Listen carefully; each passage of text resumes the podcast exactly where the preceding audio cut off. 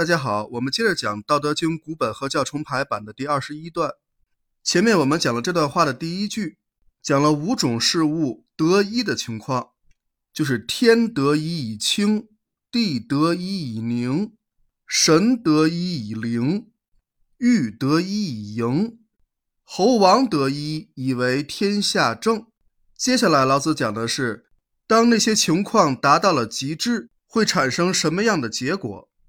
他写道：“其志也，谓天无以清，将恐廉；地无以宁，将恐废；神无以灵，将恐歇；玉无以盈，将恐可；猴王无以贵以高，将恐绝。”这句话的意思就是说，他们的极致叫做天物太清净。恐怕将要阴雨连连，地物太安宁，恐怕将要崩塌；神物太灵验，恐怕将要竭尽；溪流物太充盈，恐怕将要干枯；王侯物太尊贵，以至于高高在上，恐怕将要倒下。老子这是把天地、神、溪流和王侯。过分追求得一的极致情况，分别列举出来，并做出了预判。他告诫人们，过分追求那些好的效果，以至于用力过猛，就会造成物极必反的后果。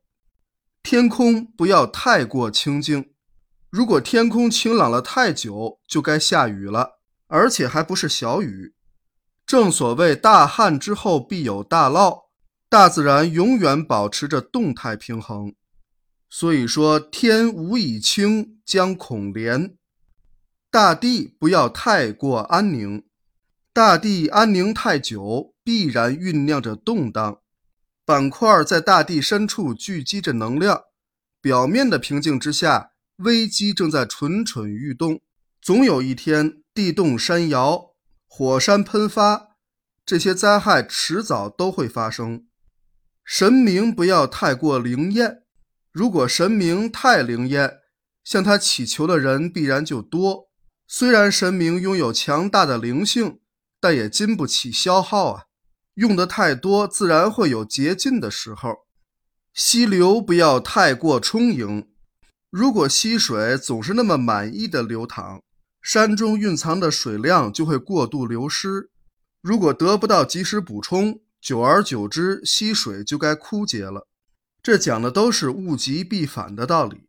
前面讲的这四件事儿，其实都是铺垫，重点在最后一个。猴王无以贵以高，将恐绝。这里有前后两个以，以贵是已经的以，以高是以后的以。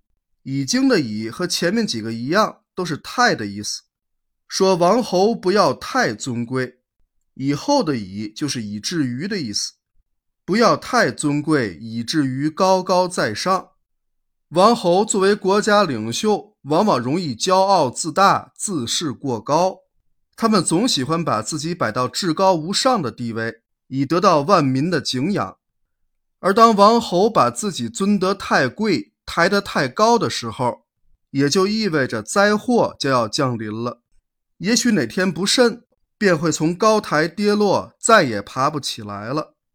这就是猴王无以贵以高，将恐绝。这和上一段的人之所恶，为孤寡不古，而王公以自明也，就可以联系起来了。老子反对统治者太尊贵自己，所以他也反对统治者称自己孤寡不古，因为那些都是标榜自己独一无二。